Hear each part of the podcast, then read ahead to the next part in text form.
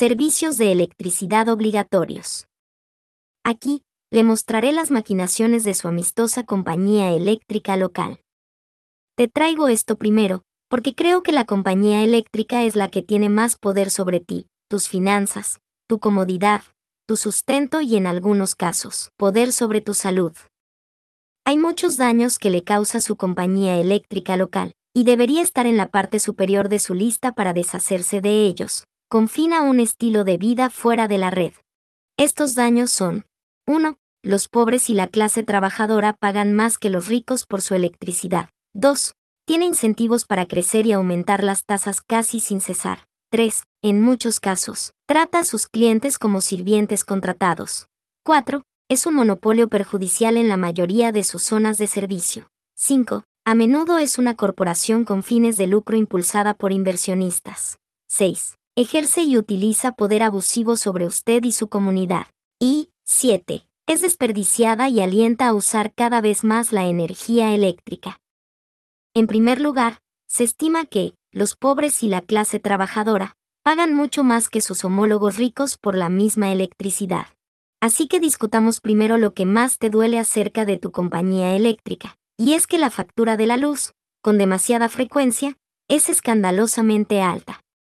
La mayoría de la gente, en los Estados Unidos y el mundo, pertenecen a clases de trabajadores clase media a pobres. Y, el ingreso individual medio en Estados Unidos, la nación más rica del mundo, es de poco más de 31 mil dólares al año. Vivo aquí en los Estados Unidos y puedo asegurarles que esta cantidad no es mucho para vivir, especialmente en una ciudad de tamaño mediano a grande. Y esta cifra, el ingreso medio, significa que la mitad de la población trabajadora de Estados Unidos gana menos de esta cantidad. La factura de electricidad promedio por mes en los Estados Unidos fue de 122 dólares por mes, en 2023. Pero, eso no para ignorar que este promedio puede variar enormemente. Por ejemplo, la factura de electricidad de un hogar suele superar, comúnmente, los 300 dólares al mes. Pero, fijándonos en el promedio nacional, con un poco de matemática, revelará que 122 dólares son 1.464 dólares por año, y esta factura eléctrica promedio resta alrededor del 4% del ingreso individual medio de Estados Unidos, o el 2% de un ingreso familiar de alrededor de 71 mil dólares, el sueldo promedio de un hogar en los Estados Unidos. En cualquier caso, recortar entre un 2% y un 4% a un ingreso precario y ganado con tanto esfuerzo, ya es bastante malo, pero de allí empeora.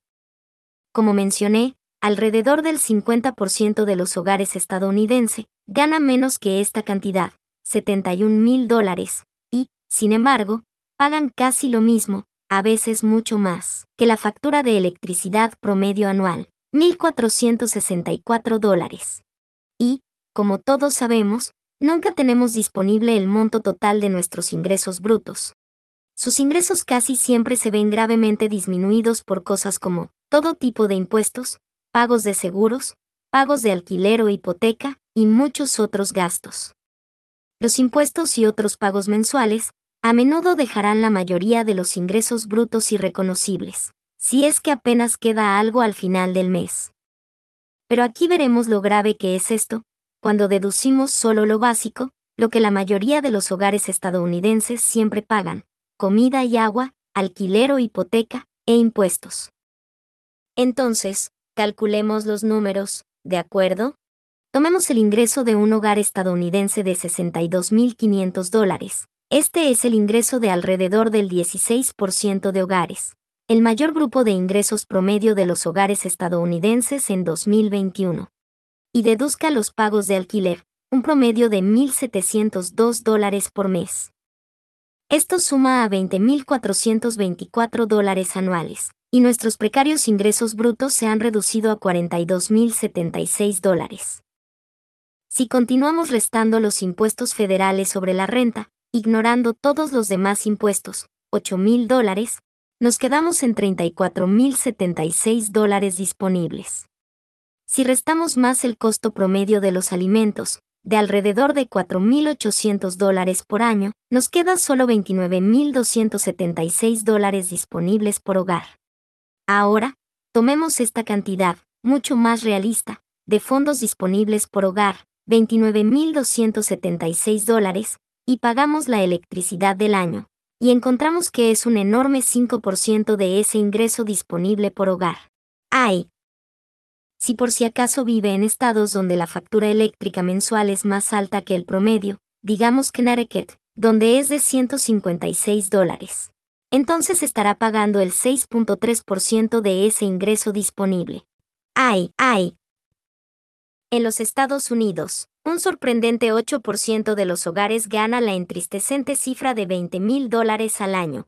Tomando solo 1.500 dólares en impuestos, 9.600 dólares en costos de alquiler anual y 3.600 dólares por año en gastos de comida y agua, dejando a ese hogar, con una miseriosa cantidad disponible de 5.300 dólares.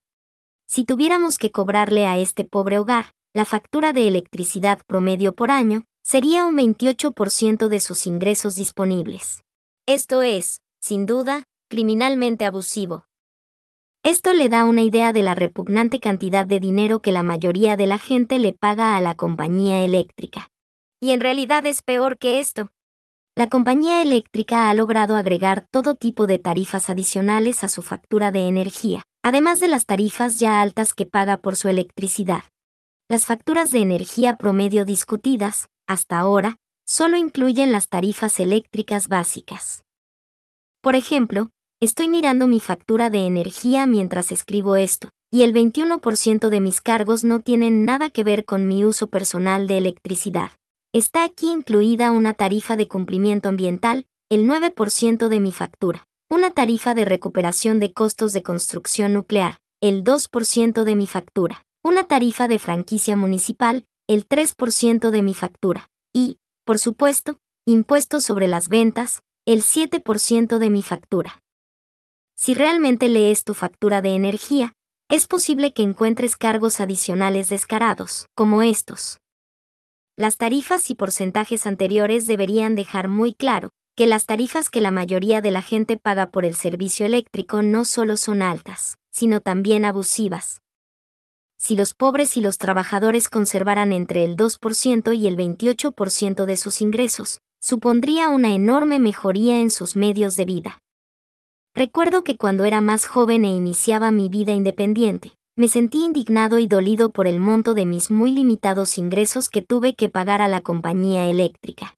Y, fue como una hormiga tratando de discutir con un elefante. No me escucharon para nada. Y, como usted puede ver, el 50% inferior de las clases económicas es el que más sufren bajo el actual sistema de tarifas eléctricas.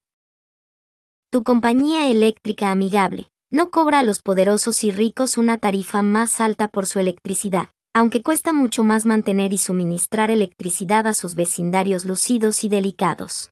Allí, las líneas eléctricas están bajo tierra, y el equipo fuera de vista.